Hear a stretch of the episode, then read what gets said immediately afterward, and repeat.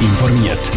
Das Radio Top Magazin mit Hintergrund, Meinungen und Einschätzungen mit dem Patrick Walter.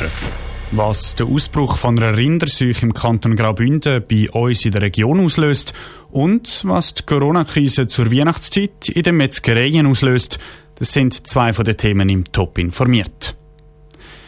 Bei den Schweizer Bauern und Viehhändlern läutet die Alarmglocke. Im Prättigau im Kanton Graubünden ist eine Rinderseuche ausgebrochen. Mit dieser Krankheit hat niemand gerechnet und ein ganzer Betrieb musste zumachen. Was heißt das aber konkret für Bauern und Tierhalter in der Region? Clara Pecorino hat beim Schaffhauser Kantonstierarzt Peter Ülinger angeklopft und will wissen, was für Anstrengungen gegen die Rinderseuche unternommen werden.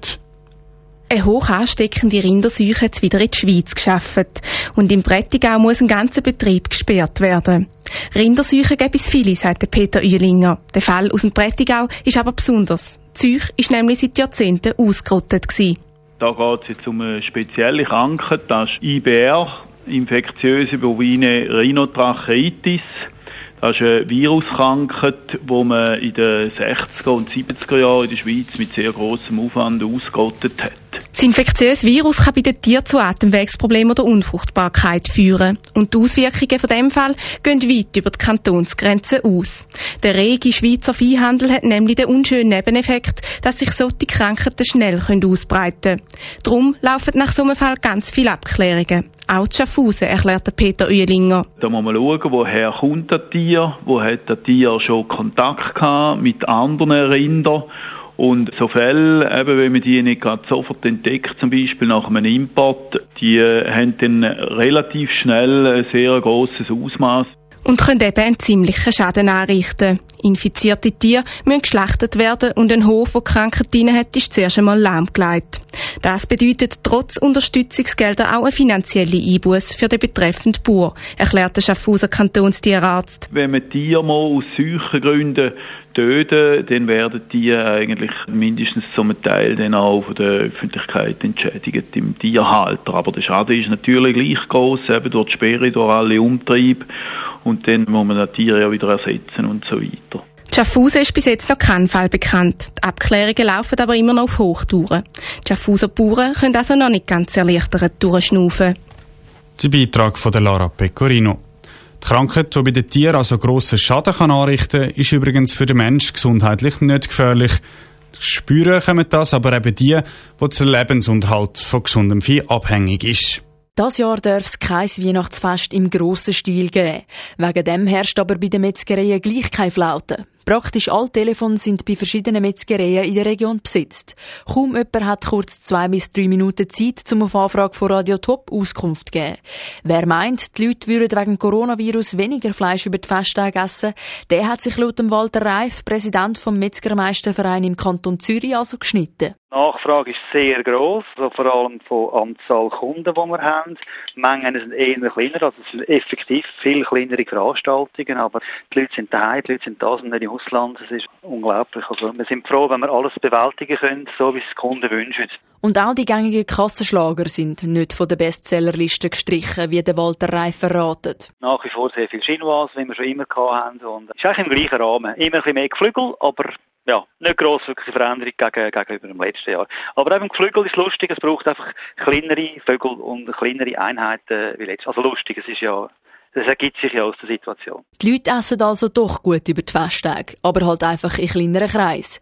Sowieso hat sich das Metzgergeschäft dieses Jahr ziemlich verändert. Das zeigt sich auf verschiedene Arten dass die Leute intensiver posten, sie bestellen mehr voraus, sie abrunden, sie kommen mit Menüs und sagen, wie wollen wir das machen, wie wollen wir das machen, was wir früher einfach zack, zack, Fast Food oder was immer. Also die Leute nehmen sich wieder wirklich Zeit, um, um das Essen wieder zu zelebrieren und, und auch die Freude daran umzusetzen. Das kommt dem Metzgergeschäft also zu gut. Der Walter Reif rechnet noch bis Anfang Januar mit Hochbetrieb. Die Beitrag von Sabrina Zwicker. Der Konsum von Fleisch über die Festtage scheint also unbremst und auch mit vollem Bauch spricht nichts dagegen, mit dem Auto heimzufahren. Ein bisschen anders sieht es aber beim Alkohol aus. Trotz kleinerer Weihnachtsfester warnt die Beratungsstelle für Unfallverhütung BFU vor Unfällen wegen Alkohol am Steuer. Jedes Jahr sterben durchschnittlich 34 Menschen bei Unfällen, wo jemand betrunken unterwegs ist. Der Pascal Schlepfer hat von Mark Kipfer vom BFU wissen, wieso auch schon ein Gläschen Wein oder zwei gefährlich sind. Alkohol kann schon in sehr kleinen Mengen die Fahrfähigkeit reduzieren. Man schätzt Gefahren anders ein. Man hat eben das Gefühl, man kann mehr Risiko nehmen, als man das Gefühl hat, wenn man nüchtern ist. Darum empfehlen wir, dass man sich so an das Prinzip haltet. Wenn man trinkt, dann fährt man nicht. Und es ist sicher gut, wenn man vor einem Fest, auch wenn das das Jahr ein kleineres Fest ist, man sich schon überlegt, wie dass man noch heimkommt. Was gibt es denn da für Möglichkeiten aus Ihrer Sicht, was Sie den Leuten empfehlen, dass es eben dann keinen Unfall gibt? Ja, wichtig ist, dass man gut plant, also dass man zum Beispiel schaut, wenn das noch der ÖV wird fahren oder dass man früh genug sagt, okay, dann nehme ich doch lieber ein Taxi für heim. Wichtig ist auch für Gastgeberinnen und Gastgeber, dass man alkoholfreie Getränke für alle bereithält. Sie haben es gerade angesprochen, der ÖV ist auch eine Möglichkeit zum Heimkommen. Nur dieses Jahr gibt es kein Nachtnetz, auch Angebot von Nerouge gibt es das Jahr nicht, wo jedes Jahr im Dezember 35.000 Leute heimfahren mit ihrem Auto. Haben Sie das Gefühl, das ist eine zusätzliche Gefahr, die es jetzt gibt, wenn eben die Angebote wegfallen? Wenn man schon von vornherein weiss, dass es einem nicht mehr mit dem ÖV heimlenkt, dann ist es sinnvoll, wenn man auch mal ein Taxi ins Auge fasst. Das ist ja auch etwas, was sicher immer noch die bessere Variante ist, auch wenn es etwas kostet, als wenn man eben alkoholisiert einen Unfall riskiert. Jetzt ist es so, dass die Leute, die Alkohol getrunken haben, sich oft ein bisschen überschätzen, äh, haben das Gefühl, ja, das schaffe ich schon noch heimfahren. Was für eine Verantwortung haben da die anderen Leute rundherum und vielleicht auch Gastgeber von diesen Weihnachtsfeiern? Uns ist wichtig, dass so Leute, die ein Fest organisieren jetzt, äh, dass die ein Auge auf ihre Gäste haben und dass wenn jemand auch mal spontan halt zu viel Alkohol trinkt, dass man die Leute auch mal bei sich übernachten oder dass man ihnen ein Taxi organisiert und das Auto kann man ja das anderes Mal wieder abholen. Man hat wirklich eine gegenseitige Verantwortung. Der Mark Kipfer von der Beratungsstelle für Unfallverhütung BFU im Gespräch mit dem Pascal Schlepfer. Grundsätzlich erinnert das BFU vor der Weihnachtsviertig alle Autofahrer nochmal ans Motto, wer trinkt, fährt nicht. Dann steht einem besinnlichen Weihnachtsfest auch mit einem Gläschen Wein nichts mehr im Weg. But the prettiest sight to see is the holly that will be on your own front door. Top informiert, auch als Podcast. Mehr Informationen gibt's auf toponline.ch.